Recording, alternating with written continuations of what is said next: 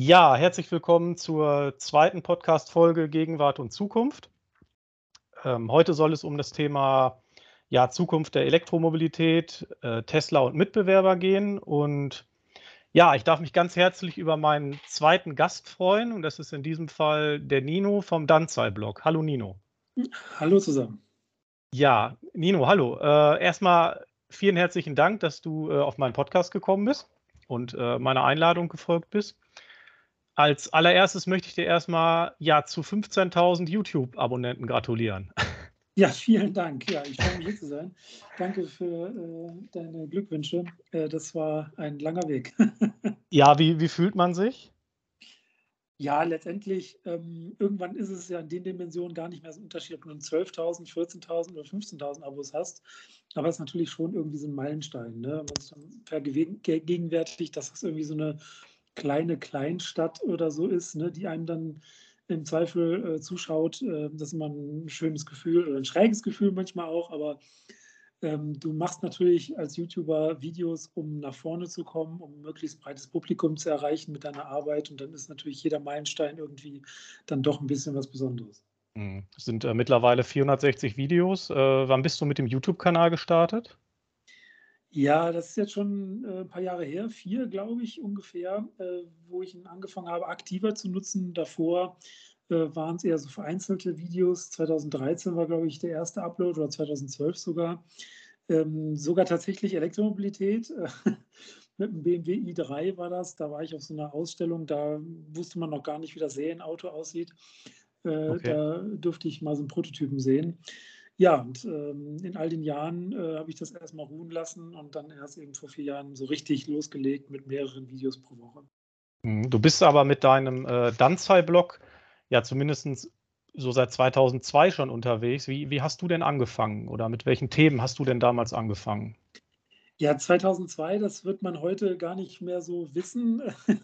Okay. Vor 20 Jahren war das Internet eher so ein privater Raum, um das mal so zu formulieren. Da war das noch nicht so verkommerzialisiert wie heute. Äh, da hatten, hatte noch lange nicht jeder einen Internetanschluss äh, zu Hause, kein DSL, sondern war das noch zum Teil in dieser Zeit da und davor eher so ISDN-basiert. Ja. Das war schon eine wilde Zeit und da habe ich dann angefangen, so eine Webseite zu pflegen, so über mich und was ich so mache, womit ich mich beschäftige. Das war noch kein richtiger Blog in dem Sinne, wie es heute ist oder wie es dann später wurde, sondern es war eher so ein privater, privater Raum, wer wissen will, wer ich bin, der kann da halt fündig werden und Informationen bekommen. Ne? So, so ist das Ganze gestartet. Mhm. Und zum Blog wurde es erst ein paar Jahre später dann tatsächlich. Mhm. Ja, und hat sich jetzt mittlerweile zu einem, ja, wie soll man sagen, ist es, ist es jetzt für dich auch ein Vollzeitgeschäftsmodell geworden, das Gesamte, oder ist es immer noch privat? Äh, irgendwas dazwischen tatsächlich. Mhm. Also privat ist es natürlich so jetzt nicht mehr. Das ist schon gewerblich, was ich da mache ähm, teilweise mit Werbung äh, mir versuche, dieses äh, Thema zu finanzieren auf dem Blog, als natürlich eben auch auf dem YouTube-Kanal. Vollzeit ist es aber noch nicht. Äh, dafür bin ich dann doch noch zu klein. Äh, mit 15.000 Abonnenten ist es dann doch noch recht schwierig. Ne? Da muss man eher so die Zahl nochmal verfünffachen oder vielleicht sogar verzehnfachen, je nach Lebensstandard um davon dann auch leben zu können. Leben zu können, ja. Du schreibst, äh, schreibst du auch für andere Magazine, habe ich gesehen? Fürs T&E-Magazin zum Beispiel?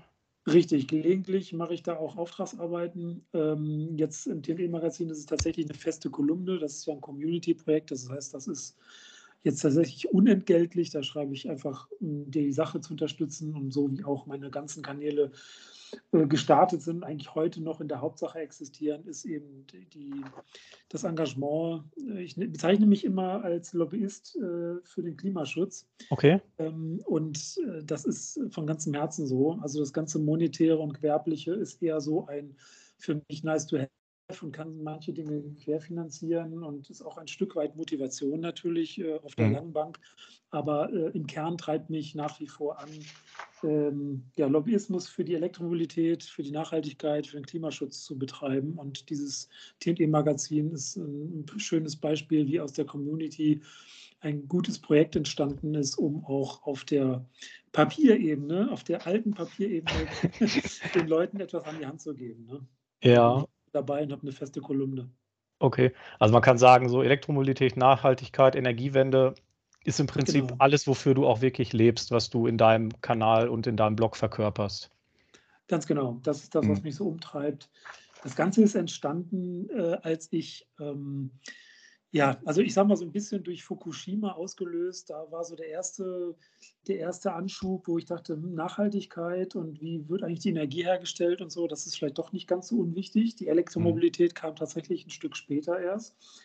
Ähm, und äh, da dann ausgelöst 2011, 12 so rum, ähm, dass ich ein erstes Elektroauto damals Renault Florence ZE Probe fahren durfte okay. und dann verstanden habe, oh, das ist die Technologie der Zukunft. Das Auto war richtig schlecht.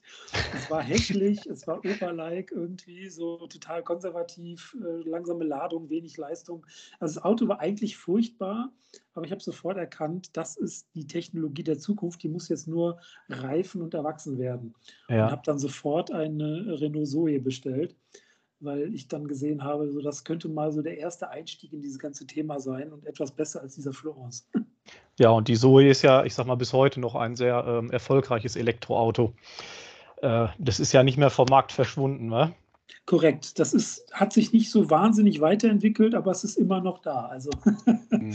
ich würde mir halt wünschen, dass Renault da äh, tatsächlich mal so einen richtigen nächsten Meilenstein bringt, der so das Thema äh, des Kompaktwagens in die nächste Ära bringt, weil da ist die Zoe schon tatsächlich jetzt Stand heute so ein bisschen abgehängt. Abgehängt, ja. Ähm, ja, und das Thema, ich sag mal, ähm, du triffst ja jetzt mittlerweile auch viele Menschen. Äh, du hast viele Interviews ja. geführt. Das ist jetzt sogar so weit gegangen bei dem E-Can-Ball. Für die Leute, die das nicht kennen, das ist so ein ja, wie soll man es beschreiben, Elektroauto-Treffen mit Reichweiten-Wettbewerb, ähm, kann man es so zusammenfassen, der e Ja, äh, das treffende Wort ist wahrscheinlich Vergleichsfahrt. Ne? Also ja. Es ist bewusst natürlich keine Rennveranstaltung äh, wie der ursprüngliche Cannonball aus Amerika, aber hier geht es halt um ein, eine Vergleichsfahrt. Wer fährt effizienter, wer löst Aufgaben besser oder klüger? Das ist so, so ein bisschen, um Spaß am, an, an dem Thema zu bekommen und da auch, ich sag mal, Leute be zu begeistern, sich mit dem Thema mehr zu beschäftigen und auch, du suchst ja immer, du suchst immer Kanäle, um das Thema in die Breite zu kriegen, vor allen Dingen außerhalb der eigenen Blase raus. Ne? Das ist ja. immer, immer, was du so hast, auch ich mit meinem YouTube-Kanal. ich möchte eigentlich nicht denen erklären, wie es geht, die es eh schon wissen ne? oder für die mhm. Content machen, weil ich möchte das Thema ja verbreiten und neue Blasen begeistern für dieses Themenfeld, die halt heute noch nicht ganz so in diesem Elektromobilitätsfeld angekommen sind. Mhm. Zum Beispiel, du äh, gehst ja auch zu Petrolheads oder so, zum Beispiel nach Brabus, zu einem, ich sag mal, ja, renommiertem ähm, Verbrenner-Tuner und die sind ja mittlerweile auch so weit, dass sie jetzt auch Elektroautos tunen. Ganz genau, das ist genau der Punkt. Das ist ein weiterer Versuch von mir, da eine neue Blase zu bespielen und zu erschließen. Ähm, und diese klassische Tuning-Welt ist schon noch extrem verbrennerlastig. Das mhm. merke ich nicht nur äh, im Zuschauerbereich, sondern das merke ich natürlich auch, wenn ich da mit den Leuten äh, bei Brabus spreche. Ähm, auch da merkt man, wie in allen anderen großen Autokonzernen, dass es im internen Bereich immer auch noch so, naja, da ist noch nicht jeder so von überzeugt. Ne? Und das ja. liegt natürlich auch so ein bisschen an der Kundschaft. Gerade Brabus als größter Tuner der Welt und auch erfolgreichster, so meines Wissens, ähm, hat natürlich eine ganz spezielle Kundschaft. Ne? Das sind oft mhm. sehr wohlhabende Leute, wenn nicht zu sagen reiche Leute. Und mit StarTech versucht man jetzt da auch ver ver vermehrt in dem, ich sag mal, in Anführungsstrichen bezahlbaren Bereich einzutauchen und da auch Produkte und, und Veredelungen zu, äh, anzubieten. Aber trotzdem nochmal, die Kundschaft insgesamt im Tuning-Bereich ist noch sehr verbrennerlastig. Das sind typische Petrolheads, äh, die brauchen einen lauten Auspuffsound, sonst ja. fehlt denen was. ja, es ist ja auch gut, ich sag mal, viele Leute aus dieser aus diesem Bereich, die finden ja das Model 3 optisch jetzt nicht ganz so toll. Und wenn die sich das natürlich vom Brabus veredeln lassen können, das ist natürlich dann super. Ne? Dann ist ja beiden Seiten geholfen. Ja, ja, ja, absolut. Und ich, ich möchte halt, also ich versuche gerade mit dieser Serie äh, äh zu zeigen, dieses, dieser Spaß am Auto. Also für viele Menschen ist Mobilität einfach von A nach B kommen. Für einen gewissen Teil der Bevölkerung ist es aber auch eine Art Lebensgefühl, eine Art der Ausdrucksweise, ein Hobby. Und ich möchte halt zeigen, dass das mit der E-Mobilität nicht aufhören muss, nur weil das Auto dann keinen Krach mehr macht. Ja. Weil das ist das Einzige, was wegfällt. Ansonsten bekommt man aber viele tolle Sachen dazu. Und da ist es natürlich dann wichtig, dass man auch diese Leute mitnimmt in diese Transformation der Mobilität. Und von daher ist das, denke ich, ein wichtiger Schritt. Ob das nun der richtige Zeitpunkt ist, vielleicht noch ein bisschen zu früh ist, weiß ich nicht. Muss man mal sehen. Mhm. Es ist ja schon sehr weit, das Thema Elektromobilität, aber wie du schon sagst, es ist immer noch am Anfang und es wird auch noch einige Jahre brauchen, bis es sich entwickelt. Aber es ist auf einer ja immer steiler werdenden Kurve. Ja, ganz genau. Mhm. Äh, gehen wir mal einmal ganz kurz zurück in der Zeit. Und zwar, wir gehen mal auf das Thema Tesla kurz. Der Roadster 2008 die Zeit, wo im Prinzip alles ja in Anführungsstrichen begann. Wo standest du zu der Zeit? Kannst du dich an die Zeit noch erinnern? Mit dem ja, Roadster? Das, wie soll ich sagen, da, da, muss ich mich jetzt outen. Damals, zu dieser Zeit, hatte ich mit E-Mobilität noch gar nichts am Hut, sondern okay. bin, ich, bin ich wie ein Saulus äh, mit einem Verbrenner sinnlos im Kreis gefahren. Nämlich äh, habe ich tatsächlich fast zehn Jahre aktiv ähm, ja, wenn man so will, Motorsport betrieben. Also ah, okay. ähm, ja, tatsächlich die äh, Nürburgring-Nordschleife. Der eine oder andere wird es vielleicht wissen, der Hörer, das ist so die längste und anspruchsvollste Rennstrecke der Welt. Die ist hier in der deutschen Eifel tatsächlich beheimatet, nicht ganz so weit weg von mir, anderthalb Stunden Autofahrt. Und dort bin ich äh, mehr oder weniger jeden Sonntag hingefahren und bin mit meinem Auto so schnell wie ich konnte im Kreis gefahren und habe Sprit rausgeblasen und Reifen abgerieben. Und deswegen war E-Mobilität und Nachhaltigkeit tatsächlich für mich da noch kein Thema. Das kam dann eben erst später. Äh, auch wenn ich natürlich davon gehört hatte, aber naja, das war dann eher so für mich Kategorie Supersportwagen und finanziell nicht in meiner Reichweite. Ne? Okay. Ging es bei dir dann erst so mit dem Model S los 2012 von Tesla? Kann man das so vielleicht auch sagen?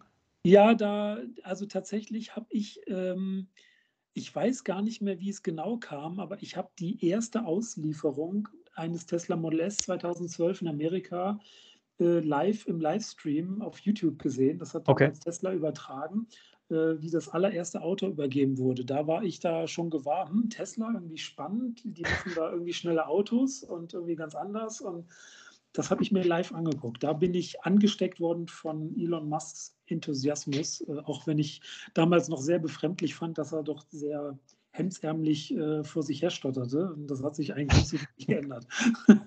ja, und bis dahin, bis heute sollte Tesla auch ja einige Male pleite gehen. Das hat sich aber alles nicht bewahrheitet. ja, korrekt. ja, äh, das ist sehr spannend. Ähm, wie du so im Thema, du bist ja voll im Thema drin, kann man sagen. Ähm, mal ganz kurz so zu den allgemeinen Zahlen der E-Mobilität. Äh, 2020 hatten wir weltweit zugelassene Elektrofahrzeuge ca. 10 Millionen PKWs. Das ist also eine Verfünfzigfachung seit 2012. Nur, dass die Leute mal so ein bisschen sehen, es ist im Gang. Ja, ja, ja, wir schrammeln, glaube ich, immer so, ähm, also im Durchschnitt Verdopplung alle zwei Jahre. Manchmal haben wir auch in einem Jahr durch ähm, Veränderungen der Förderung etc., zumindest in Deutschland dann auch eine also ich rede jetzt von Deutschland, ne? nicht von ja, weltweit, ja. aber von Deutschland tatsächlich eine Verdopplung innerhalb von einem Jahr geschafft, aber so ungefähr in dem Korridor bewegen wir uns gerade. Ne? Ja, in Deutschland hatten wir 2021 von 2,6 Millionen Neuzulassungen 350.000 ähm, Elektrofahrzeuge. Mhm. Wobei da, glaube ich, jetzt auch noch der eine oder andere Hybrid mit reingerechnet wurde. Aber man kann sagen, so ein guter Anteil von 13 Prozent Marktanteil mittlerweile. Ja. ja. Das ist schon beeindruckend, muss man, muss man doch sagen. Ja. Und es muss noch viel weitergehen. ja, ja, ja. Aber man sieht ja auch, äh, wenn man sich zum Beispiel Volkswagen anschaut, was die mittlerweile auch an reinen Elektroautos auf den Markt gebracht haben, vom Up bis zum ID3 bis zum ID4, äh, ID5. Der Bus ist jetzt rausgekommen, also die sind ja voll dabei. Würdest du das bestätigen? Ja, also alle sind dabei. Der eine hängt ein bisschen mehr hinterher, der andere ist weiter vorne weg. Tatsächlich ist VW einer der stärkeren im Markt, der etablierten Autobauer, die jetzt zunehmend ihre Flotte elektrifizieren. Und ich glaube, VW hat tatsächlich jetzt als erster Hersteller äh, der großen, ähm, in, in, jeder Fahrzeugkategorie ein Elektroantriebsmodell mit drin. Ne? Der mhm. ID-Bus ist jetzt das jüngste Mitglied und hat das irgendwie komplettiert. Also es ist ähm, zunehmend ähm, ein Thema. Es ist nur natürlich so, dass das immer noch, wenn man mal die Gesamtzahl sieht, ein kleines Pflänzchen ist. Ja. Ähm, und ich das Gefühl habe, dass die Autobauer, also zumindest einige, es immer noch nicht so richtig verstanden haben oder andersrum glauben, sie hätten unendlich viel Zeit. Mhm. Das ist schon ein bisschen erschreckend. Mhm. Äh, wen siehst du da speziell, ich sag mal, eher weiter hinten? Ja, wenn man sich mal anschaut, Ford ist da irgendwie, klar, die haben den Mustang Mach-E, aber ja.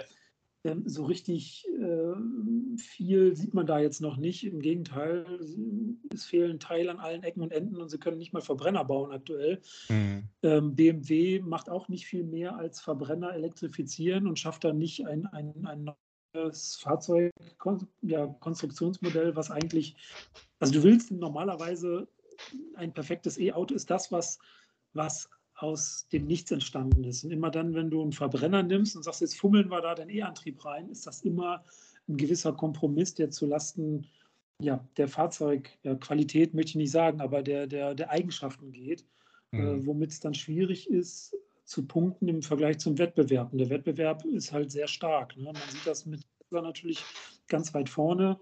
Es gibt aber auch andere Hersteller, die es, die es da richtig machen und das, ja, das ist genau das, was ich meine. Ne? Diese Hersteller glauben, sie hätten alle Zeit der Welt und könnten das ganz langsam angehen, aber das hat halt seine Risiken, dass man am Ende dann da steht und sagt, Mist, wie konnten wir den Anschluss so verlieren? Mhm. Ja, Herbert Dies von Volkswagen, der geht ja auch da eher so den radikaleren Weg wie äh, Elon Musk und sagt, ja, wir machen das richtig. Ähm, Elektroplattformen, Standorte umbauen. Selbst die Hauptstandorte, die Kernstandorte wie Wolfsburg und so werden umgebaut. Äh, ist möglicherweise die bessere Strategie aktuell, oder? Ja, definitiv. Es muss natürlich bezahlbar sein. Volkswagen hat jetzt den Vorteil, dass sie natürlich als ja, nahezu der größte Autobauer der Welt. Die betteln sich ja immer mit ihren Stückzahlen. Toyota, mhm. VW, mal ist der eine vorne, mal der andere. Aber als der, die Number One ähm, hat man es natürlich ein bisschen leichter, weil einfach unglaublich Investitionsmasse auch da ist. Ne? Ja. BMW, Mercedes, die irgendwie nur 20 Prozent der Autos bauen von den Stückzahlen, haben es natürlich dann nicht so einfach. Mhm. Ja, und wir haben natürlich auch noch nicht in den Blick genommen die ganzen Startups und es gibt ja auch noch andere Tech-Milliardäre und große Konzerne, die möglicherweise auch noch irgendwann kommen. Ne? Genau, jedes neue Startup, was E-Mobilität macht und ähm, ja, das äh, grabt, gräbt an den Marktanteilen rum und wird es wahrscheinlich tendenziell weniger bei Tesla oder meinetwegen auch gerne VW äh, wegnehmen, sondern vielleicht bei denen, die halt eben nicht so viel oder nicht so Tolles zu bieten haben. Ne? Mhm. Äh, genau der Punkt. Und ja, du hast recht wenn jetzt andere noch kommen, irgendwie das Google-Auto oder das äh, Apple-Auto oder was auch immer da so immer wieder rum, rumgereist wird an Richten oder auch, auch Sony hat ja schon ein E-Auto vorgestellt. Ne? Sony, ja. Da fragt man sich, woran liegt das eigentlich, dass so viele neue Firmen kommen? Wo waren die denn alle vor der Elektrifizierung? Äh, und da muss man sagen, äh, das liegt letztendlich daran, dass der E-Antrieb einfach so unglaublich simpel ist. Ja. Und das spielt gerade denen zu, die sowieso Batterien und Elektrotechnik ihr Geld verdient haben. Und das ist ein Sony, das ist ein Apple, das ist ein Google und so weiter. Ne? Das ist Software, das ist Elektrotechnik und es sind Batterien. Wohingegen früher die Verbrennungsmotoren ein, ja, das höchste Gut der Ingenieurskunst waren. Wenn man sich so einen modernen Sechszylinder mal ansieht, wie viel Steuergeräte und Aggregate und Leitungen und Schläuche und Co. drumherum gebaut ist, um da äh, möglichst effizient und äh, ja, in der Verbrennung effizient, abgastechnisch effizient, leistungstechnisch effizient da was zu konstruieren. Das war höchste mhm. Ingenieurskunst und das konnte nicht mal eben so jeder. Ne? Aber eine mhm. Batterie und einen Elektromotor zusammenschalten und dann dreht sich was, das ist halt ziemlich einfach. Das ist einfach und äh, da äh, verändert sich der Schwerpunkt jetzt möglicherweise mehr zur Software. Genau. Und all diesen Dingen, die da ja noch so zugehören. Autonomes Fahren, da kommen wir ja gleich auch noch zu. Ähm, wie siehst du denn den äh, US-amerikanischen Markt? Also Tesla ist ja, ja mit weitem Abstand immer noch alleiniger Marktführer im Elektromobilitätsbereich, oder? Ja, das ist natürlich, äh, als amerikanischer Hersteller hast du da einen Heimvorteil. Mhm. VW hat mit der Diesel, mit dem Dieselgate natürlich auch nicht gerade geholfen, da Vertrauen aufzubauen. Ähm, ja, und die Amerikaner sind sowieso von ihrem Mindset tendenziell etwas, ja, wie soll man sagen, experimentierfreudiger oder auch neu etwas offener eingestellt. Ne? Die, die sehen zuerst die Chancen, während der typische Deutsche äh, zuerst äh, ein Problem oder die Nachteile sieht. Und mhm. natürlich hat die E-Mobilität auch heute noch, äh, noch leichte Nachteile an einigen Ecken, aber sie bietet halt einfach unglaublich viele Chancen. Und das ist den Amerikanern sehr, sehr, sehr nahe. Ne? Jemand, ja. der nach vorne geht, mutig ist und was Cooles macht, der wird mit offenen Armen erstmal empfangen, dann will man das ausprobieren und macht einfach mal. Ja, das ist ja auch so ein bisschen, die Startup-Szene ist ja dort auch wesentlich größer als zum Beispiel in Deutschland. Oder Risikokapitalgeber genau. etc. pp. Ja, das ist genau der Punkt auch äh, beim Thema Software. Ne? Die mhm. besten Software-Ingenieure sitzen nun mal in Amerika im Silicon Valley und nicht äh, in München bei, bei BMW. Nee.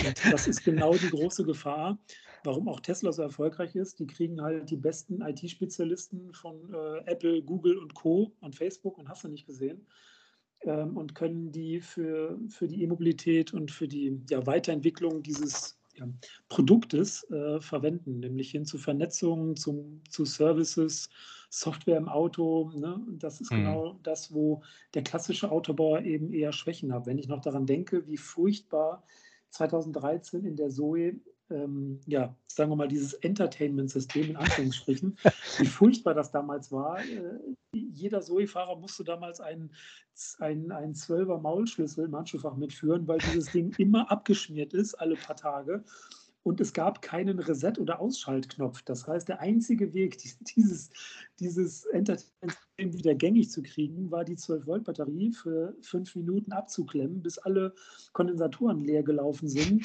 und das Ding halt wieder neu booten konnte. Ne? Da, da, gab es kein, keine Tastenkombination für, für ein Reset. Das war einfach furchtbar. Und das, das macht so ein Tesla natürlich viel besser.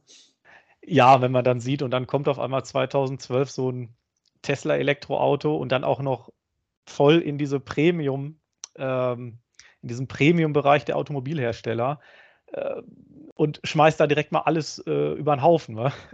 Ja, ganz genau. Das ist, äh, wann hat man schon mal die Chance, bei so einer Disruption live dabei zu sein und so hautnah? Ne? Das ist übrigens auch ein Fakt, der mich so antreibt. So antreibt oder auch der mich so motiviert hat. Ne? Mal dabei zu sein, wenn so was richtig Großes mal von links nach rechts gedreht wird. Das ist einfach mhm. super spannend zu beobachten.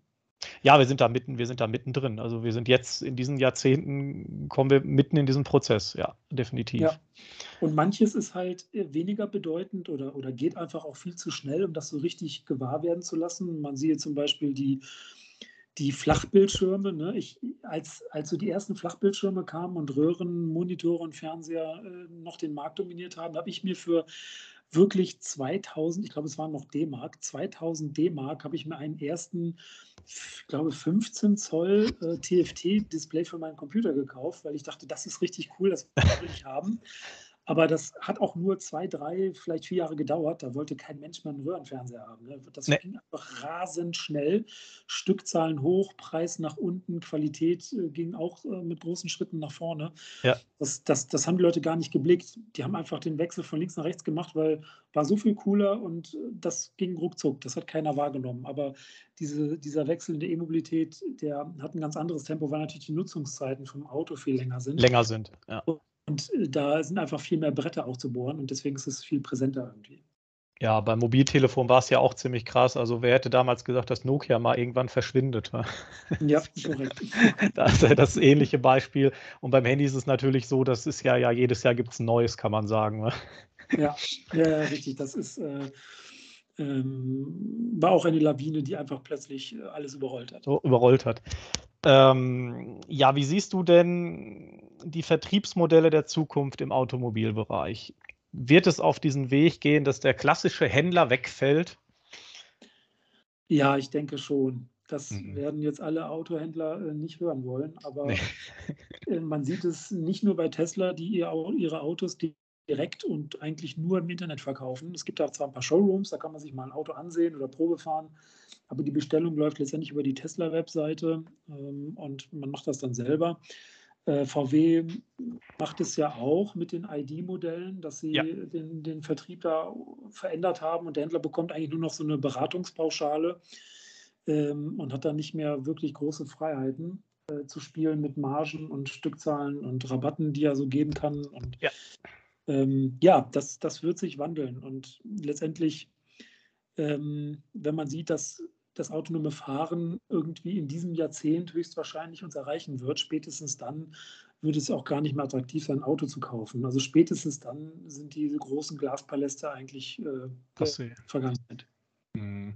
Ja, man hörte das ja auch bei VW schon mal die letzten Jahre. Da hat man natürlich der großen Händlerschaft auch angeboten, so ihr kommt jetzt weiterhin unter Vertrag, aber eben zu neuen Konditionen und dann natürlich auch mit reduzierter Marge. Ähm, und wenn dann noch dazu kommt, dass das Elektroauto aus dem eigenen Konzern nicht mal mehr einen großen Anteil ja, an Marge für den Händler bedeutet, dann ist, man kann es eigentlich nur noch direkt absehen, ne? ja. dass es also bald vorbei ist. Zumindest was den Verkauf angeht. Ne? Ja. Service braucht man natürlich auch beim Elektroauto. Auch da müssen Bremsen getauscht werden, Bremsflüssigkeit, Klimaanlage muss gewartet werden und so oder ein Unfallschaden mal repariert werden. Und das wird natürlich noch eine Weile tragen, ähm, wenn der, selbst wenn der klassische Autoverkauf dann wegfällt. Ne? Mhm. Aber ich sag mal, wenn man zum Beispiel bei Tesla mittlerweile den Aftermarket und so weiter sieht, äh, auch da ist es ja nicht mehr mehr, dass man hundertprozentig Tesla gebunden sein muss mit diesem Auto. Ja?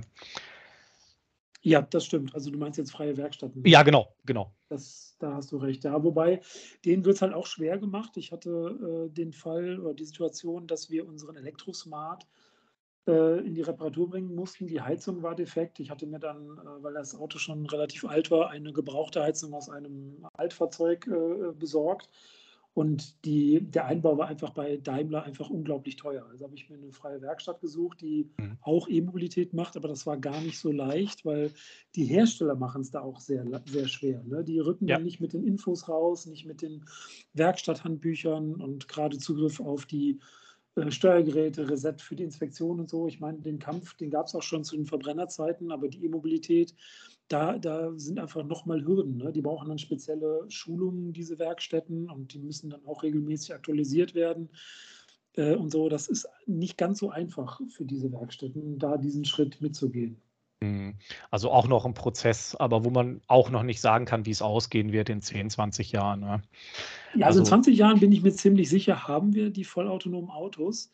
Und es wird viel billiger und praktischer sein, sich ein Auto per Smartphone zu rufen, anstatt es zu kaufen. Und es steht dann nur 96 Prozent der Zeit eh rum. Ne? Das, das mhm. Also in 20 Jahren, glaube ich, machen diese Werkstätten bestenfalls noch diese Schwarmmobilitätsflotten äh, fit, weil die natürlich immer noch gewartet werden müssen oder sogar noch mehr, weil sie halt viel mehr im Einsatz sind. Aber ich glaube, so wie wir heute einen, einen Stützpunkt eines Herstellers kennen, da ist ein Verkauf, da ist eine Beratung, da ist eine Werkstatt. In der Form in 20 Jahren kann ich mir nicht vorstellen, dass wir das noch haben werden. Mhm. Und das Auto als ja, Statussymbol des Privatmannes, der Privatfrau, wie auch immer, wird dann wahrscheinlich auch immer mehr verschwinden. Ja, es wird immer den Cabriolet geben, der Sonntag mal zum selberfahren irgendwie jemand in der Garage hat, ne? so wie auch ja. heute äh, Leute äh, Schallplatte aus Vinyl hören, statt Streamingdienste nutzen. Ne? Das, das gibt es auch heute noch, aber das werden halt vergleichsweise kleine Prozentzahlen sein. Ne? Mhm. Da wird, werden die, diese Masse an Werkstätten werden wir da nicht mehr brauchen für. Nee, das wird äh, alles verschwinden. Ja, das ist sehr interessant. Ähm, ja, bevor wir gleich aufs Thema autonomes Fahren kommen, würde ich noch einmal kurz gerne auf den Bereich Fahrzeugfertigung kommen. Ja. Ähm, ja, bei Tesla ist ja immer groß in der Presse diese Gigapressen, 6000 Tonnen Druckgussmaschinen, die die Fahrzeugfertigung in dem Sinne beim Chassis revolutionieren. Ähm, wie siehst du das? Haben die, da, haben die da einen Vorsprung gegenüber den anderen? Tesla erlaubt sich und den Mitarbeitern offensichtlich auch mal Dinge zu wagen oder auch mal über den Tellerrand hinaus zu denken. Ne? Mhm. Also Tesla hat da vielleicht sogar, muss man auch sagen, äh, einen großen Vorteil, weil es eben sehr nah verbunden ist über Elon Musk mit äh, zum Beispiel SpaceX, ne? der Raumfahrtfirma, die ja aufgrund der Situationen Raketen wiederverwendbar machen und ins All fliegen und so. Da sind natürlich ganz andere Denkansprüche vorhanden und das sieht man auch immer wieder. Die fließen dann auch immer wieder mal Richtung Tesla. Ne? Der Cybertruck mhm. ist so ein Beispiel, wo es um Materialien und Fertigungen ging, ähm, aber auch das, ich denke, das Unibody-Casting, was da jetzt ins Model Y Einzug hält, das ist auch so ein Thema, dass man nicht mehr einzelne, viele hunderte einzelne Bleche zusammenschweißt, sondern lieber mit einer riesigen Druckgussmaschine einfach ähm, nur noch ein Teil statt 100 macht. Äh, das sind so Ansätze, die solche Entwicklungen gibt es auch immer mal wieder natürlich bei den klassischen Autobauern. Man sieht nur BMW mit dem, mit dem i3 damals, die gesagt haben, so, wir verbinden jetzt mal äh, Stahl und äh, Carbon miteinander und machen ja. das in der Serienfertigung. Also das ist jetzt nicht nur was, was Tesla schafft, das schaffen auch andere immer mal wieder, aber sie haben da schon einen kleinen Vorteil, weil sie sich einfach mehr Mut erlauben, mal um die Ecke zu denken. Ne? Das, mhm. das denke ich, ist in der Tat äh, äh sichtbar. Ja, und wie sie zum Beispiel auch beim Batteriesystem immer Vorreiter waren mit ihren Rundzellen, die sie damals im Tesla Model S eingesetzt haben, haben sich ja viele nachgerichtet. Auch das äh, Batteriepack so einzubauen. Und jetzt geht Tesla ja mittlerweile schon einen Schritt weiter und sagt, wir würden gerne das gesamte Batteriepack in die Fahrzeugstruktur tragend integrieren. Ja, das ist auch wieder so ein neues Ding. Ne? Weiter simplifizieren, weiter die Kosten senken es weiter vereinfachen und, und ja auch in dem Fall jetzt auch weiter verheiraten. Ne? Früher war das ja so, ähm, naja, wir wollen die Batterie auch schnell tauschen können. Ne? Niemand wusste 2012, wie lange halten die Batterien wirklich, wie werden die Kunden das nutzen, ja. wie, wie wird sich das auswirken. Heute kann man da wieder den nächsten mutigen Schritt gehen und sagen, wir müssen das eigentlich nicht mehr austauschbar machen, wo man das mit sechs Schrauben löst und in fünf Minuten habe ich den Akku getauscht und wir können das in die Karosse äh, integrieren und äh, weil wir wissen, da muss man selten dran. Ne? Das Ding ist stabil. Ja. Man muss aber auch sagen, das sehe ich jetzt auch in meinem aktuellen äh, Videoprojekt, wo ich ja mehrere Folgen mit der Firma Brabus respektive StarTech mache, äh, wo wir immer wieder äh, Dinge auseinandernehmen und der Peter, der Geschäftsführer von StarTech, mir dann manchmal erklärt, guck mal, das macht Tesla mal ganz anders oder ganz einfach. Das ist okay. richtig cool oder, oder macht es dann auch sehr, sehr günstig. Aber manchmal sind sie auch erstaunlich ja, hemdsärmlich ist das falsche Wort, aber konservativ oder traditionell. Dann nehmen Sie einfach irgendwas, was äh, im Regal liegt. Da werden für alles Mögliche dieselben Schrauben genommen, damit es einfach ist. Ne? Ja. Da ist dann gar nicht mehr so viel Magie da. also das kombinieren Sie sehr clever. Das Traditionelle und äh, manchmal setzen Sie eben Akzente und Highlights und sagen, nee, das machen wir jetzt aber mal ganz anders. Ja, und ich glaube sogar mit dieser Klimaauto, äh, mit dieser Klimaanlagensteuerung, äh, dieses, ich weiß jetzt gar nicht, wie es heißt. Das Octawolf. Ja, genau, äh, so, so bestimmte Teile zum Beispiel. Ja. Ja, da sind groß drin, ja. würdest du denn Tesla immer noch aktuell als den Vorreiter sehen oder gibt es schon jemanden, der da, ja, ich sag mal, immer näher rückt? Oder, oder anders gesagt, ähm, lässt Tesla aktuell etwas nach oder wirkt das nur gerade so? Wie, wie siehst du das? Ja, mit, mit steigendem Wachstum oder dem, dem, ja, umso größer ein Konzern wird, automatisch wird er auch ein Stück weit träger. Ja. Ähm, das, also ich würde schon sagen, dass sich das Tempo ein Stück weit verlangsamt. Ähm, es ist aber auch richtig und gut so, weil sie haben schon die Messlatte sehr hoch gelegt. Ähm, die anderen bauen mittlerweile auch äh, schicke Elektroautos. Ähm, und äh, Elon Musk ist ja nie angetreten, um zu sagen, wir wollen alle Autos dieser Welt, die verkauft werden, wollen wir, dass die von Tesla kommen. Das ist ja gar nicht das, was der Anspruch ist, sondern der Anspruch war, äh, kein Mensch baut vernünftige Elektroautos, dann zeigen wir es der Industrie und zwingen sie dazu, das auch zu tun, mit Erfolg. Ne, also über den Erfolg zwingen wir sie, das auch zu tun. Und hm. dieses Ziel hat Elon Musk erreicht. Ne, es, er muss jetzt gar nicht mehr äh, unendlich schnell wachsen und allen anderen möglichst viele ähm, Marktanteile abnehmen. Darum geht es eigentlich gar nicht mehr. Ne? Mhm. Naja gut, die Gigafactory in, in Amerika, in Berlin, in China, die sind alle da. Wir sind in eine große Krise jetzt natürlich auch weltpolitisch gerauscht, in Inflation und so weiter. Wer weiß, was in den nächsten 15 Jahren passiert, wenn all diese Fabriken dann auch mal richtig Output machen. Ne? Ja, ja, also äh, es steht ja gerade alles, es ist ja auch kurz davor, dass äh, man wartet ja nur darauf, dass diese Fabriken irgendwann mal richtig anlaufen, auch bei Tesla. Ja, ja das ist äh, so ein Fabrikhochlauf ist halt äh, ein, ein Riesenakt. Ne? Also ich ja. habe selber zehn Jahre in der Autoindustrie gearbeitet bei einem Automobilzulieferer und so ein bisschen kenne ich also das Geschäft. Und ähm, der Laie unterschätzt das sehr schnell, wie komplex das ist, so eine Produktion hochzufahren, ne, von 0 auf 100. Das, das dauert einfach seine Zeit, mhm. bis an jedem Rädchen, an jedem Schritt justiert ist, dass er optimal läuft, dass die äh, Qualität hoch ist, dass es keine Ausreißer gibt, äh, wo, die dir nachher auf die Füße fallen, wenn jedes zehnte Auto oder jedes hundertste oder jedes tausendste äh, auch nur irgendwo ein Problemchen hat, dann hast du die Werkstätten voll bei den Stückzahlen. Wenn ich eine halbe Million pro Jahr baue, dann tut dir jedes tausendste Auto weh. Ja. Ähm, und die, das Qualitätsniveau so hoch zu bekommen, ähm, das braucht einfach seine Zeit. Du warst auch in Berlin, oder? Bei der äh, Fabrik. Genau, bei der Gigafactory 4 Eröffnung äh, durfte ich zugegen sein und das war ein äh, besonderer Moment tatsächlich. Ich durfte mal die, die gleiche Luft atmen wie Elon Musk. ah, du warst komplett vorne bei, bei der Eröffnung mit dabei, also in dem. Ich stand in erster Reihe. Ich, ich habe mir so einen Presseplatz ergattert als YouTuber äh, und war noch vor der Bildzeitung und Co. Äh, die waren nämlich alle dann relativ pünktlich da. So als YouTuber und als Tesla-Kenner weißt du, nee, sag mal lieber ein Stündchen eher da. und habe mir da einen Platz in der ersten Reihe äh, gesichert und stand Elon Musk äh, direkt gegenüber. Er hat mich auch diverse Male angeschaut, sozusagen, weil, weil ich halt einfach an seiner Blickachse stand. Ja, ja. Äh, hatte ich da so einen schön Themen platzen durfte, alles mir ansehen und auch dann natürlich filmen, wie unser Bundeskanzler Scholz eine Rede gehalten hat und äh, Elon Musk dann natürlich auch und dann die ersten Autos übergeben hat an die einzelnen Kunden. War ein schöner Moment. Ja, das glaube ich. Das ist, äh, das kann ich mir vorstellen. Ihr seid aber auch durch die Fabrik dann nochmal durch?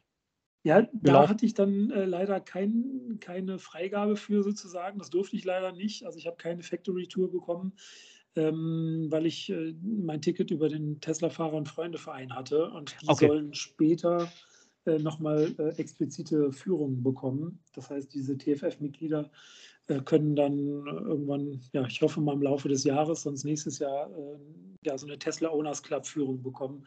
Deswegen waren die jetzt ausgeklammert und deswegen durfte ich nicht mit. Ich durfte aber am ähm, End-of-Line-Tor äh, stehen, ne, wo die Endkontrolle passiert und ja in dem Bereich, wo dann auch die First Owners ähm, feiern durften. Da durfte ich auch mit rein und konnte von da dann auch in die Fabrik reinsehen. Krass. Aber halt nicht in jedem Bereich. Ja, wenn man, ich nenne jetzt keine Namen, aber es gab ja auch den einen oder anderen YouTuber, der äh, irgendwie scheinbar nicht eingeladen wurde und irgendwie die Hoffnung hatte, er würde eingeladen. Ja. aber gut, ich meine, die müssen natürlich auch ein bisschen, ne? bei zigtausend Anfragen müssen die ja auch irgendwann sagen, so die nehmen wir jetzt und die nicht. Weiß Gott, was die für äh, Kriterien da gewählt haben. Ne? Genau, da, das ist halt von außen sehr schwer zu bewerten. Ne? Also manche ja. am Schlitz getreten. Letztendlich muss Tesla zusehen, wem dient das Event jetzt. Ne? Letztendlich war es eine Party ja. für die Mitarbeiter, für die Zulieferer und vor allen Dingen für die ersten Besitzer, die ein erstes Auto bekommen haben, jetzt aus dieser Fabrik. Für die war es eine Party und es war jetzt eigentlich nicht die Idee, da jetzt irgendwie Influencer zu, äh, ja, zu locken und zu beschäftigen. Ne? Das war gar nicht der Punkt. Mhm. Ich habe da einfach ein bisschen Glück gehabt. Ja, ein bisschen Glück gehört ja auch immer dazu. Ne? Aber auch ein bisschen Beharrlichkeit, dann klappt es meistens auch. Ja, ganz genau, ganz genau. Ähm, Und man muss halt auch immer sich mal bewegen. Ne? Das ist, wenn ich jetzt äh, weiß ich nicht, wie, wie, das, das ist bei einem YouTuber wie bei, wie bei einem Autobauer, wie bei Tesla. Ne? Du wirst immer größer und äh, du bekommst immer mehr auf dem Silbertablett serviert, weil du immer relevanter wirst. Mhm. Und vielleicht wird man dann, der eine oder andere auch dann ein bisschen träge und wundert sich dann, jetzt bin ich aber mal nicht bedient worden. Jetzt hätte ich mich ja selber kümmern müssen. Dann wäre vielleicht doch noch was gegangen. Mhm. Ähm, das schmeckt einem dann vielleicht nicht, wenn man einmal so groß war und den Erfolg äh, erfolgstrunken ist, sagen wir mal so. Mhm. Ja gut, du kümmerst dich ja auch schon sehr, dass was passiert mit deinem Kanal und deinem Blog. Ja, ich versuche immer wieder, wie man es auszudenken, immer wieder eine neue Nische zu finden, weil die Konkurrenz ist natürlich groß äh, in den sozialen Medien allgemein, aber vor allen Dingen auch auf YouTube. Ne? Die Gunst äh, äh, der Sekunde des Zuschauers abzuringen, das ist gar nicht so leicht. Ne? Es gibt mhm. ein wahnsinniges Angebot ähm, insgesamt ähm, an Content bei YouTube und ähm, Auto-Content gibt es noch natürlich noch auch viel. Und in ja. der E-Mobilität ist auch da ist die Konkurrenz mittlerweile sehr hoch. Das ist nicht so einfach, ne? da sich immer wieder zu behaupten ähm, und auch vor allen Dingen, und das ist das Wichtige an der Sache, etwas zu machen, was einem auch Spaß macht. Ne? Ich bin zum Beispiel kein YouTuber, bei dem man ähm, immer ganz schnell, ganz vorne, wenn ein neues Auto auf den Markt kommt, dann einen ersten Fahrbericht bekommt und das zu jedem Auto. Ne? Das ist einfach nicht das, was mich treibt, was mir Spaß macht. Und dann wäre das für mich wieder einfach furchtbar Arbeit mhm. und nicht mehr so wahnsinnig Überzeugung und Leidenschaft. Ne? Ich kann mich nur für etwas begeistern, was mich beschäftigt. Und wenn jetzt eine neue Zoe kommt oder, oder irgendein anderes Elektroauto, was ich gar nicht kaufen will, dann fällt es mir schwer, dafür Begeisterung zu entwickeln, da einen ähm, Test zu machen oder so. Ja. Genau, mich mit Zahlen, Daten, Fakten da auseinanderzusetzen, das können gerne andere machen. Das überlasse ich gerne das Feld. Ich versuche Dinge zu machen, die mir Spaß machen. Und das ist der, der große Punkt, um da auch dann die lange Durststrecke durchzuhalten. Mhm, dass es auch authentisch bleibt. Zum Beispiel der, der äh, Schrägkanal, den kennst du ja, glaube ich, auch. Ja. Ist ja auch etwas kleiner, aber halt, er macht halt auch genau sein Ding weil, und lässt sich da nicht reinreden oder so. Ne? Ja, ganz Oder genau. in bestimmte Richtungen lenken oder so. Das muss ja auch nicht sein. Ne? Genau. Ja, ähm, sehr interessant. Dann, ja, wir haben noch ein bisschen Zeit, sehe ich gerade. Wir wollten ja so eine gute Stunde ja. das machen. Ähm, ja, sollen wir mal aufs Thema autonomes Fahren gehen? Ja, sehr gerne. Das ist äh, ein ganz, ganz wichtiges Thema. ja. Ähm, wie fangen wir denn da an? Äh, sagen wir mal, gehen wir mal zurück ins Jahr 2012. Ähm, Tesla brachte die ersten Model S auf den Markt und mit Einführung dieser Autos auf den Markt waren ja auch schon die ersten Sensoren mit am, im Auto. Das ist korrekt. Ja?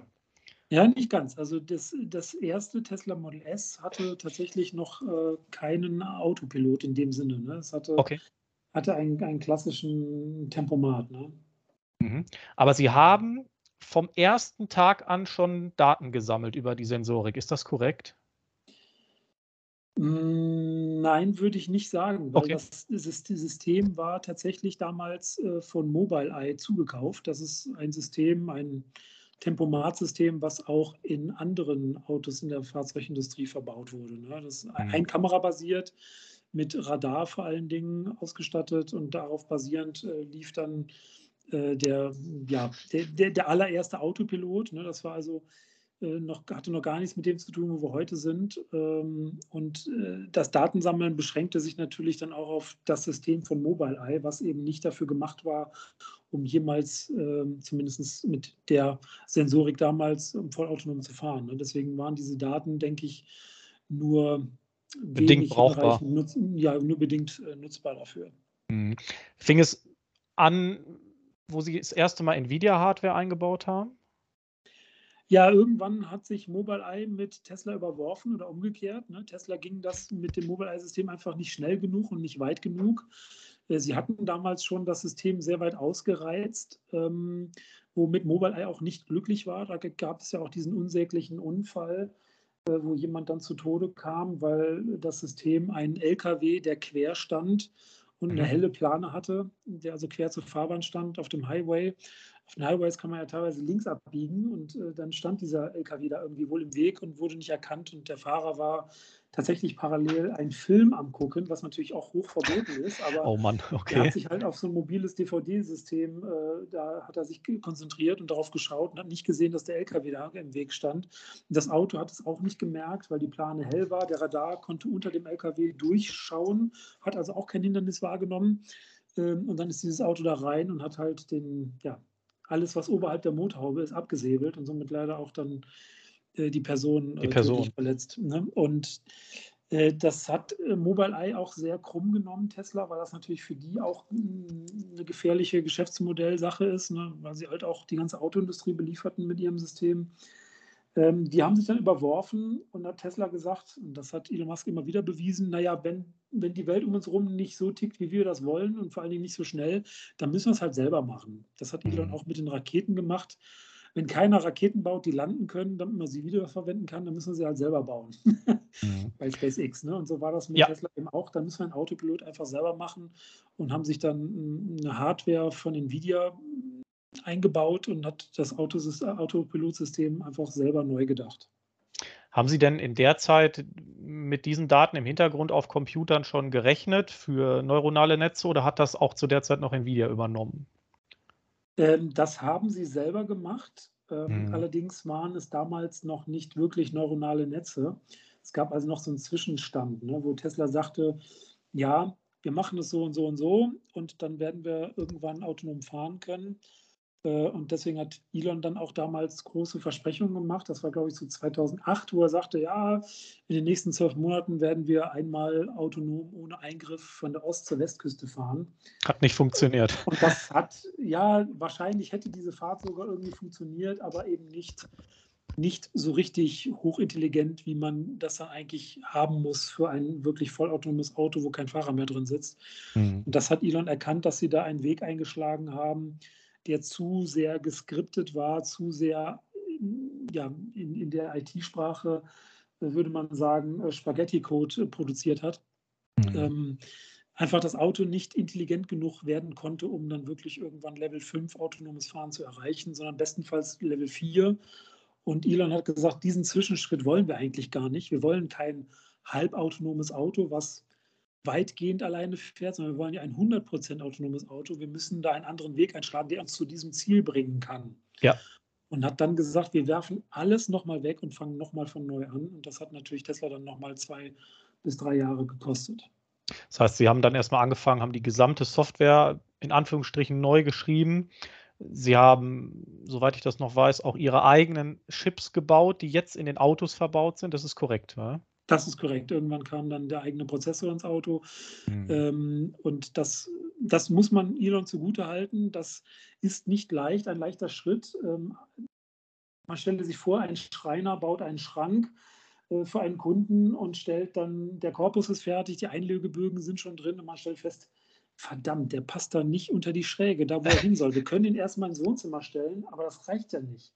Und wir, wir hauen das Ding nochmal klein und fangen nochmal von neu an. Das ist ein Wahnsinnsschritt gewesen, mhm. äh, der ihm natürlich einerseits Glaubwürdigkeit gekostet hat, andererseits aber auch wahnsinniges unternehmerischen Weitblick bewiesen hat. Ne? Mhm. Äh, das muss er erstmal machen. Das, das ist diese so eine Selbstdisruption nochmal zu machen, das machen die wenigsten. Apple ist so ein Kandidat. Apple hat das auch schon gemacht. Die haben ihr eigenes äh, wertvollstes Produkt damals den iPod, der wirklich der Kassenschlager war. Den haben sie selbst ähm, ja, kastriert oder, oder gekillt mit dem iPhone. Ne? Sie haben also ein ja. Gerät vorgestellt, was die Cash Cow kaputt macht, in der Hoffnung, dass das die neue Cash Cow wird. Und hat funktioniert.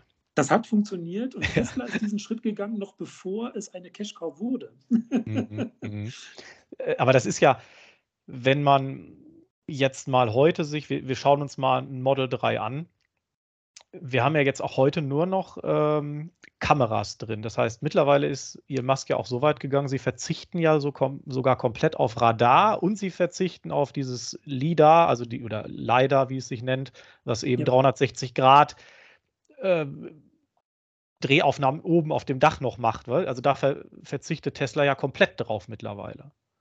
Genau. Ähm, letztendlich hat Tesla äh, die Einstellung und auch vor allen Dingen Elon Musk, das, was der Mensch macht, mit zwei Augen und einem Gehirn, äh, mhm. ein Auto zu bewegen, das kann auch eine künstliche Intelligenz. Äh, und wenn wir ihr jetzt einfach statt zwei Augen acht Augen geben, dann sollte das doch hinreichend sein. Der Mensch hat auch keinen Laser, der äh, die ganze Zeit die Umgebung vermisst, äh, Punkt für Punkt. Und wir haben auch kein Radar in unserem Kopf eingebaut. Und wenn der Mensch das nicht braucht, dann braucht der Computer das auch nicht. Das ist so seine Grundeinstellung.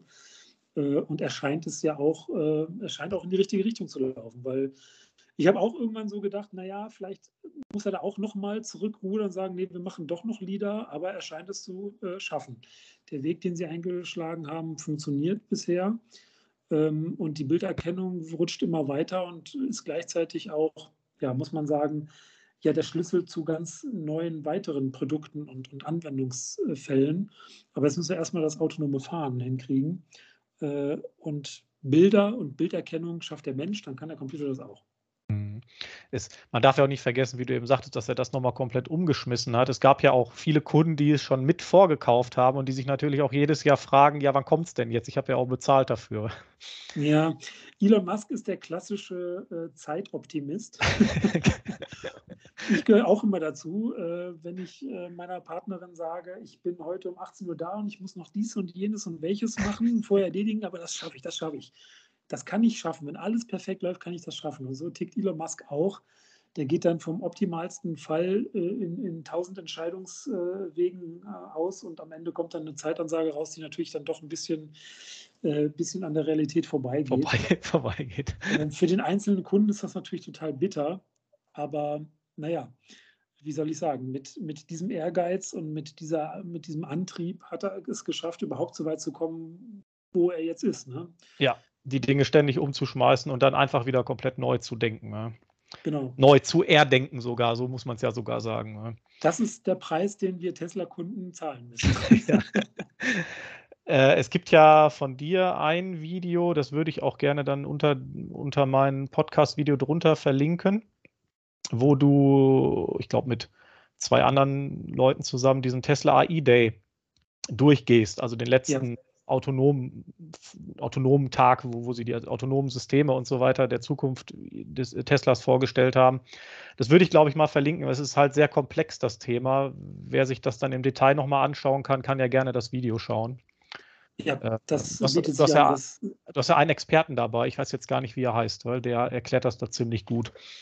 Der Martin Hund ist jetzt gar nicht so der Experte, was äh, künstliche Intelligenz angeht, aber er ist ein Techniker, ähm, und ähm, hat ein unglaublich gutes Talent, komplexe Dinge möglichst verständlich äh, darzustellen. Deswegen haben wir ihn auch oft bei den TE-Talks dabei.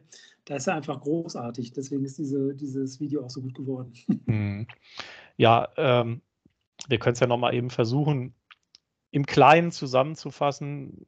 Beim heutigen Stand haben wir im Prinzip, äh, ja, wir können sagen, Kameradaten, die erfasst werden dann gibt es im Hintergrund ein, ja, wie sagt man das, ein, ein Computer oder ein System, was diese Daten, diese Bilder labelt. Ist das so richtig? Äh, ja, nicht ganz. Tatsächlich nicht ganz. Ähm, also dieses, das Labeln äh, passiert nicht im Auto, sondern das, dieser Computer wird ja trainiert bei Tesla im Rechenzentrum. Mhm. Da wird äh, das neuronale Netz trainiert mit den Daten aus dem Auto. Ne? Also mhm. die Kunden schicken äh, unbewusst oder indirekt ähm, Kamerabilder zu Tesla. Tesla sagt jetzt, wir wollen eine gewisse Fahrsituation trainieren, äh, füttern äh, die künstliche Intelligenz mit diesem mit diesen Videodaten. Dort wird dann gelabelt, es werden Objekte erkannt, es wird, ähm, es wird ähm, ja, werden mögliche Fahrrouten ähm, ausgetüftelt und diese, dieses neuronale Netz bildet sich dann heraus. Und mhm. das läuft dann sozusagen passiv nachher im Auto ab. Letztendlich ist das eine, eine Entscheidungsfindung im Auto, die da abläuft. Ähm, und die, die, künstliche Intelligenz wird eigentlich bei Tesla trainiert mit ähm, speziellen Supercomputern. Das heißt, ähm, das Auto lässt im Prinzip nur einen Algorithmus ablaufen, ja, mit Informationen, äh, die ihm antrainiert wurden. So kann, könnte man das sagen. Genau, richtig. Das heißt, es mhm. weiß dann, wenn es irgendwo steht, das ist eine Ampel und die ist gerade grün, beispielsweise. Ja, korrekt. Weil mhm. Tesla das vorher manuell gelabelt hat oder jetzt heutzutage machen sie das automatisiert. Ja. Ähm, äh, einfach genug Bilder dem Computer gezeigt hat, das ist eine Ampel in grün. Das ist auch eine Ampel in grün und so kann Ampel in grün auch aussehen. Und das hat der Computer gelernt. Ne? Dieses Labeling ähm, passiert halt beim Trainieren. Und das muss jetzt der Computer im Auto gar nicht sozusagen wiederholen, sondern er weiß jetzt, wie eine grüne Ampel ungefähr aussieht. So aussieht. Wie du, so wie du und ich, wir wissen auch, wie eine grüne Ampel aussieht, auch wenn sie anders aussieht, als wir es gewohnt sind. Mhm. Aber nichtsdestotrotz muss im Auto schon ordentlich Hardware vorhanden sein, dass man diesen Algorithmus, der ja immer komplexer wird, auch dass er praktisch verarbeitet und laufen kann. Ne? Korrekt. Das, ist, das muss sehr leistungsfähig sein, weil mhm. natürlich, wir haben jetzt acht Kamerabilder, die im Auto zu einer 360-Grad-Ansicht zusammengesetzt werden und dann in allen Richtungen analysiert werden müssen. Da ist eine ordentliche Hardware für nötig, die sehr speziell für diese Situation auch sein muss. Ne? Das ist auch, viele sagen, ja, Tesla wird ewig brauchen, bis ein Computer so tickt wie ein Gehirn. Dabei ja. verkennt man oft, wir müssen ja nicht das Gehirn in Gänze simulieren, sondern wir müssen nur das Gehirn in Bezug auf Autofahren simulieren. Und simulieren.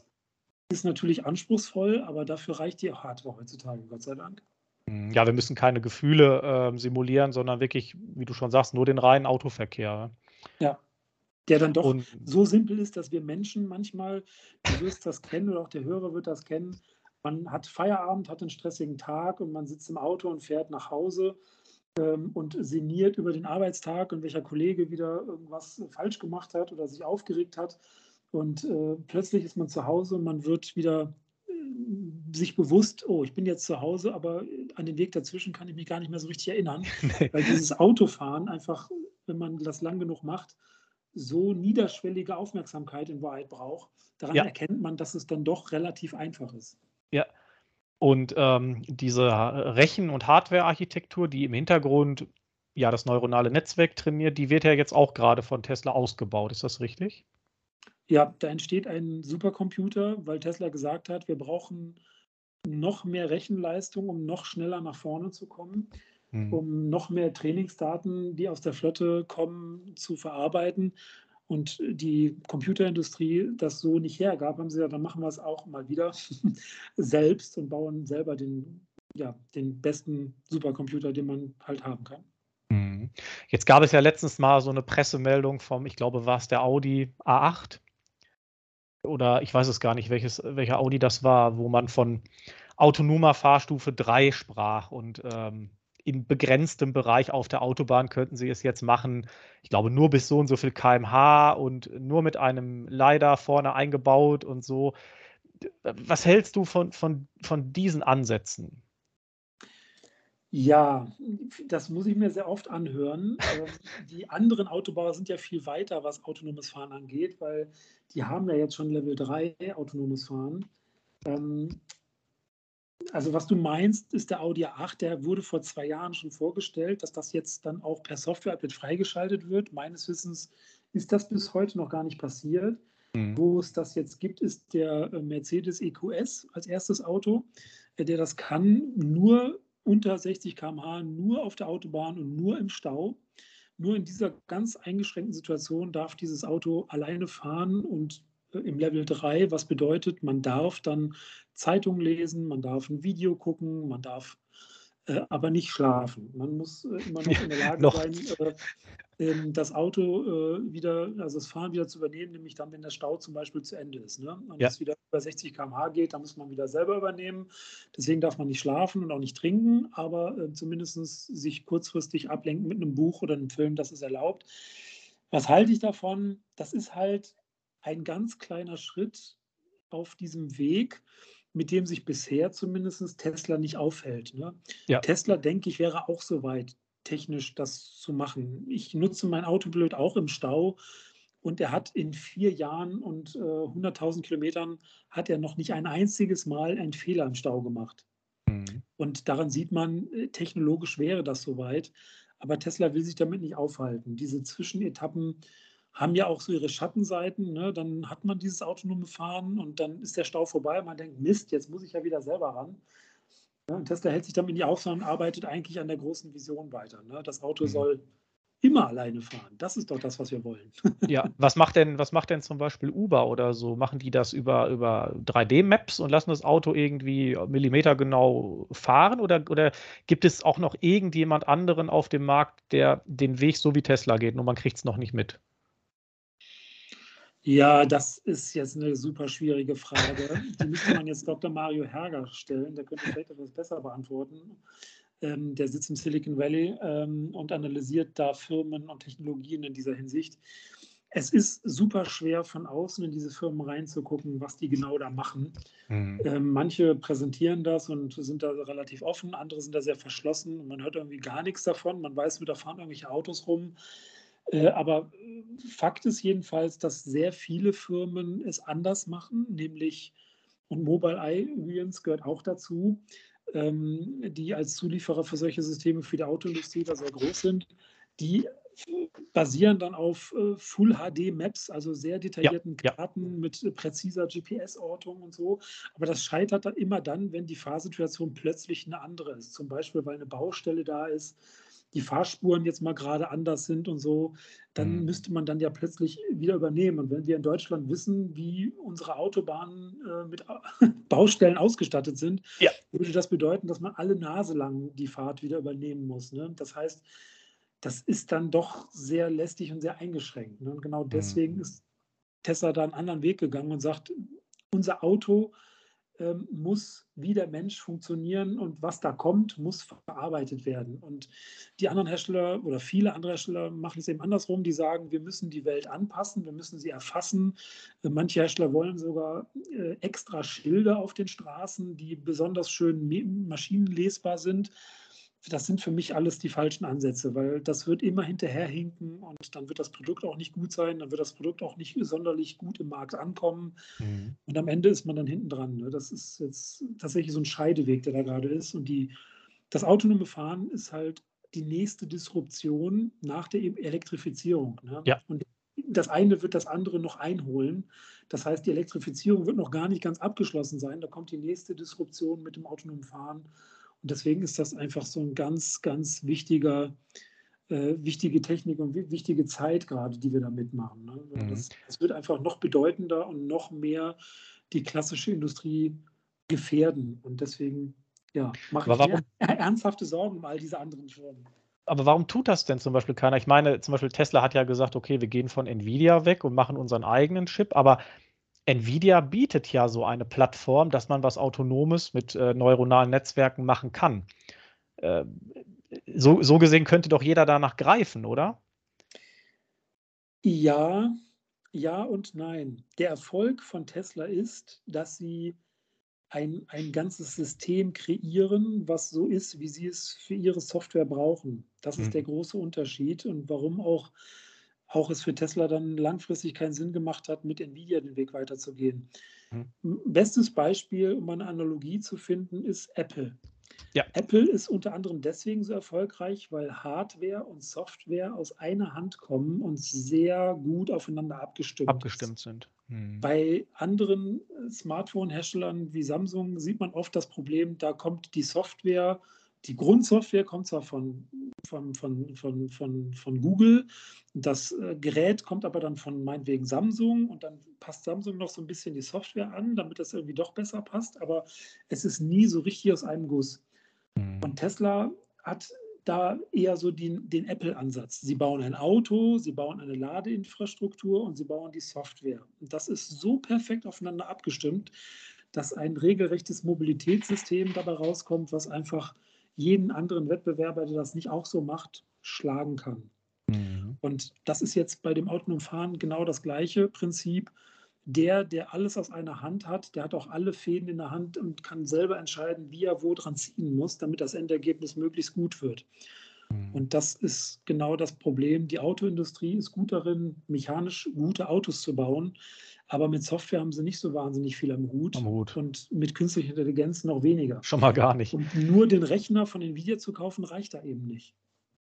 Ist denn, gibt es denn überhaupt irgendjemanden im Automobilbereich außer Tesla, der schon so viel Daten gesammelt hat Nee. über die Straße? Das doch wahrscheinlich auch nicht, oder? Nein, da ist, hat Tesla ein absolutes Alleinstellungsmerkmal, weil sie Mhm. eben ein Auto schon seit vielen Jahren, also seit 2017, glaube ich, ist, ist es jetzt schon im Auto, eine Hardware und Sensorik, also sprich Kameras bauen, die alle seit 2017 Daten sammeln aus dem echten Leben. Ja. Und äh, das schafft man nicht aufzuholen ohne so eine riesige Flotte. Und das macht bisher kein anderer. Google hat ähm, auch ähm, sehr viele Daten, die sind aber nicht vergleichbar von der Quantität und viel davon ist auch simuliert. Und Ja. Elon Musk hat mal gesagt, die echte Welt lässt sich nicht gut genug simulieren, weil sonst hätten wir den perfekt, also quasi die perfekte künstliche Welt, die gibt es halt einfach nicht, ne? die dem entspricht, was wir auf der Straße erleben. Es gibt immer wieder irgendeinen Edge Case, immer wieder irgendeine Situation, die der Simulator nicht schaffen konnte. Nicht schaffen das kann. wahre Leben ist einfach hinreichend chaotisch. Mhm. Ist denn Herbert Dies von Volkswagen ist ja, ich sag mal so ein bisschen auch äh, Verehrer von Elon Musk oder, oder versucht ähnliche Schritte einzuleiten im Konzern. Glaubst du, dass Volkswagen irgendwann auch auf diesen Weg geht, wenn es ums autonome Fahren geht? Ich glaube, dass sie das gerne wollen, Ja. dass sie es am Ende aber nicht können. Mhm. Herbert Dies hat gesagt, wir müssen mit der Software unbedingt nach vorne kommen, weil das eines größten Gefahren ist, die der Wettbewerb äh, uns gegenüberstellt, nämlich eben zum Beispiel Tesla. mit Entertainment, mit ich kann Netflix und YouTube im Auto gucken, mit einer richtig gut funktionierenden Smartphone-App und ich mache Over-the-Air-Updates und so. Das hat er sehr schnell erkannt. Er hat gesagt, wir müssen 20.000 ITler einstellen. das Problem daran ist, der IT-Markt, ich bin selbst in der IT beruflich tätig auch, neben meinem Job noch einen normalen Job. Äh, wer die IT kennt, der weiß, ähm, ITler wachsen nicht auf Bäumen und jede Firma, jedes Business braucht ITler und der Markt ist hart umkämpft und die Leute sind hochbezahlt. Ähm, egal wie schlecht die Ausbildung war, die sie genossen haben. mhm. ähm, das ist. Wer es so genommen? Ja. Und nur ITler einstellen reicht auch nicht. Man muss in dem Unternehmen das Mindset haben, man muss im Management das Mindset haben. Das ist so ein bisschen, wenn ich neun Frauen nehme, dann kann ich doch ein Kind in einem Monat machen oder etwa nicht. von, der, von der Denke her. Ja, genau, das klappt halt einfach nicht. Ne? Nee. Deswegen fürchte ich, ja, wenn er das konsequent sieht, wird er zu den klassischen Autobauern Vorteile haben, aber Tesla einholen, das wird eine richtig harte Nummer. Das sehe ich ehrlich gesagt nicht, dass das möglich ist. Ja, und wenn man dann nochmal sieht, jetzt hat Elon Musk ja auch nochmal einen draufgesetzt. Er will ja jetzt auch noch mit dieser Hardware und den neuronalen Netzwerken jetzt auch noch einen, ja, humanoiden Roboter bauen. Ja. Also wir sind ja, wir sind ja, er denkt ja schon mal wieder noch einen Schritt weiter. Ja, das, das ist jetzt nicht das erste Mal, dass man erkennen muss, Tesla ist nicht ein Autobauer, sondern Tesla ist ein Technologieunternehmen. Ähm, das, das habe ich vorhin ja schon mal angedeutet.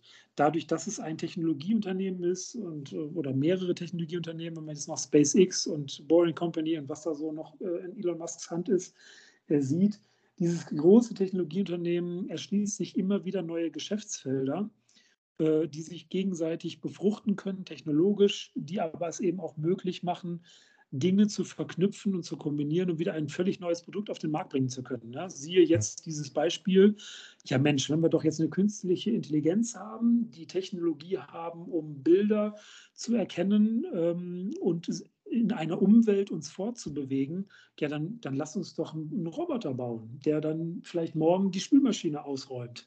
Ja. ne, das, ja, es ist, das ist Wahnsinn, aber das ist, ist genau der Punkt schon wirklich Wahnsinn. Vor allem, sie bauen jetzt diese Hardware im Hintergrund und ja, warum nicht auch dafür nutzen dann am Ende? Ne? Genau. Äh, ja. Das heißt, selbst wenn Autos nicht mehr das, das, das, das heiße Ding sind, was alle Kunden wollen, Tesla ist so breit aufgestellt, ähm, viel breiter als alle anderen Autohersteller, äh, dass allein deswegen schon ja, das in den Hintergrund rücken wird. Ne? Ja, ja gut, und Sie haben ja auch noch die, die Solarpanels und all diese Dinge. Äh, das ist ja ein, ein Riesenunternehmen mittlerweile. Ver, vergessen ja auch viele. Ne? Äh, ja. Es ist ja nicht nur das, das Auto. ja, das ähm, andere Hersteller natürlich hier oder da, versuchen sie das aus, aber auch, aber eben nicht so konsequent. Ne? Du kannst, du konntest, ich glaube heute nicht mehr, aber du konntest von Mercedes eine äh, Pufferbatterie für dein, für dein Zuhause haben, was von der PV-Anlage gespeist wird. Okay. Ähm, also solche Dinge gibt es immer mal wieder, ähm, aber eben nicht so konsequent. Ne? Dieses Think Big hat Tesla einfach wahnsinnig perfektioniert. Mhm. Ja, da haben wir, glaube ich, jetzt schon einen ziemlich breiten, großen Rahmen geschlagen durch die Themen. Ja. Ähm, ja, ich würde mal sagen, jetzt haben wir knapp über eine Stunde. Nochmal zum Abschluss wenn du jetzt heute so den Elektromobilitätsmarkt siehst, wen siehst du aktuell neben Tesla noch so als, oder was sind so deine Lieblings-Elektroautos, wo würdest du sagen, das kann man bedenkenlos in welcher Preisklasse auch immer kaufen? Da ist eine Software gut, das Laden geht gut und so weiter. Was würdest du da so sagen? Ähm, sagen wir mal so, die, das kommt jetzt natürlich stark auf den Geldbeutel auch an. Jetzt ja. hat Mercedes mit dem EQS endlich ein ernstzunehmendes, gutes Elektroauto auf den Markt gebracht, zum Beispiel, mhm. was allerdings natürlich auch sehr hochpreisig ist. Äh, Im niedrigeren Preissegment würde ich tatsächlich äh, VW relativ weit vorne sehen, den VW-Konzern, und zwar mit den verschiedenen Submarken auch zusammen, sprich der, der Cupra Elborn zum Beispiel, der auf dem ID3 basiert, ist auch ein sehr schickes Auto. Der ID3 selbst ist auch ein gutes Auto oder ID4 auch. Ähm, Wo der äh, ID3 fällt mir gerade ein, ja auch noch bald einen Refresh bekommt im, im Inneren, ne? Ja, hoffentlich. ja, also man, man hörte davon, wa? Ja, also das, das, das sind schon alles gute Autos. Ich, ich muss gestehen, ähm, der Markt ist mittlerweile so breit, dass ich es gar nicht mehr schaffe, überall Schritt zu halten. Ne? Also auch Hyundai, Kia-Konzern, auch die machen echt coole Autos, aber jeder Hersteller bringt ständig neue Modelle. Ähm, früher war das so, als ich in der E-Mobilität gestartet bin, 2013, 14, 15, da kam alle paar Monate mal ein neues Modell mit Elektroantrieb und man hat jedes einzelne Modell gefeiert und hat sich damit beschäftigt und es auseinandergenommen und verglichen. Heute passiert das ja mehrmals im Monat, dass wieder irgendwas vorgestellt wird, ja. dass man gar nicht mehr mithalten kann. Und das ist schön zu sehen, dass die E-Mobilität vollkommen in die Breite geht und äh, zunehmend für jeden was mit dabei sein sollte. Und deswegen, wer sich äh, ein Elektroauto kaufen will oder damit liebäugelt, der muss halt gucken, in welcher Klasse äh, agiert er, also welcher Fahrzeugklasse, welchem Preissegment. Und dann gibt es hinreichend Quellen im Internet, die einem das äh, gut aufbereiten und man sich dann sein Wunschauto rauspicken kann. Ja, und einfach mal Probe fahren ist vielleicht auch sogar der erste Schritt, sich einfach mal trauen. Ne? Nichts überzeugt so sehr wie eine Probefahrt von der ja. Also das ist, das ist ähm, man kann dem Blinden nicht von Farbe erzählen, das geht einfach nicht. Man muss es selber erleben. Ähm, und so ist es mit dem Elektroantrieb oder mit der Elektromobilität auch. Das bietet einfach so viele schöne Vorteile, die am besten erlebbar sind. Mhm. Und diejenigen, die, ich sag mal, die alte Welt noch mitleben können, die können ja auch noch den Weg zu Brabus schlagen, beispielsweise. Ne? Also auch da wird es wahrscheinlich voraussichtlich die nächsten 20 Jahre immer noch schöne getunte Elektroautos geben, die so dem alten Stil noch entsprechen. Ne? Ja, äh, ganz genau. Ich glaube, das wird sich schön vermischen so über die nächsten Jahre. Ne? Und ich bin sehr gespannt, was da alles so kommen wird, weil im Moment ist Tuning in der E-Mobilität noch vornehmlich beschränkt auf Optik und Fahrwerk und ne, so Veredelung. Ähm, aber das klassische Tuning hat ja auch immer davon gelebt, wie kann ich das Auto schneller machen, leistungsfähiger machen. Und ich denke, auch da wird in der Zukunft noch eine Menge passieren. Im Moment sind diese Unternehmen alle noch dabei, äh, vermutlich im Versteckten und Kleinen Know-how aufzubauen. Wie könnte ich denn Leistung steigern beim Elektroantrieb? Wie kann ich mehr PS entfalten? Wie kann ich vielleicht das Kühlsystem der Batterie verbessern, verbessern. um mehr Leistung abzurufen oder schneller laden zu können? Oder, oder, oder. Ähm, viel Software-Know-how wird auch aufgebaut werden müssen. Und da wird es dann natürlich richtig spannend. Ne? Also mhm. wenn ich jetzt sage, okay, ich kaufe mein Auto, das gefällt mir, aber irgendwie mir fehlen dann noch 100 PS oder da muss noch was gemacht werden. 50 kW Ladeleistung hätte ich gerne mehr. Ähm, da wird sich auch spezialisiert drauf werden. Ne? Und da bin ich sehr gespannt, was da kommt. Gerade auch Richtung Motorsport und so. Das wird ein tolles Feld. Ja, ich glaube, und da wird sich der Markt ja auch automatisch hin entwickeln. Ne? Also das, was äh, die Leute wollen, das wird, dem, wird auch verfügbar sein. So war das ja im Prinzip immer schon, wenn man mal so in der technischen Vergangenheit zurückschaut. Äh, ja. Was gefragt ist, wird auch irgendwann angeboten.